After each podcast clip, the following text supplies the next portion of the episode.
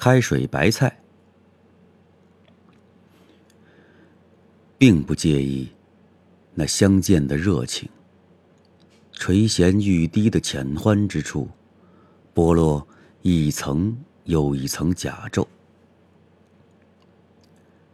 热气腾腾的肺主，还能盛得下的一颗初心。浇灌成汤的，都是曾经的千回百转。只有等待的时刻，那颗忐忑的白菜。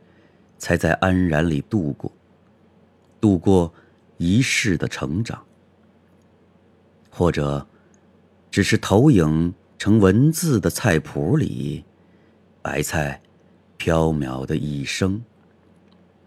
只是开水在无情的沸腾着，沸腾着。二零一七年十月十五号。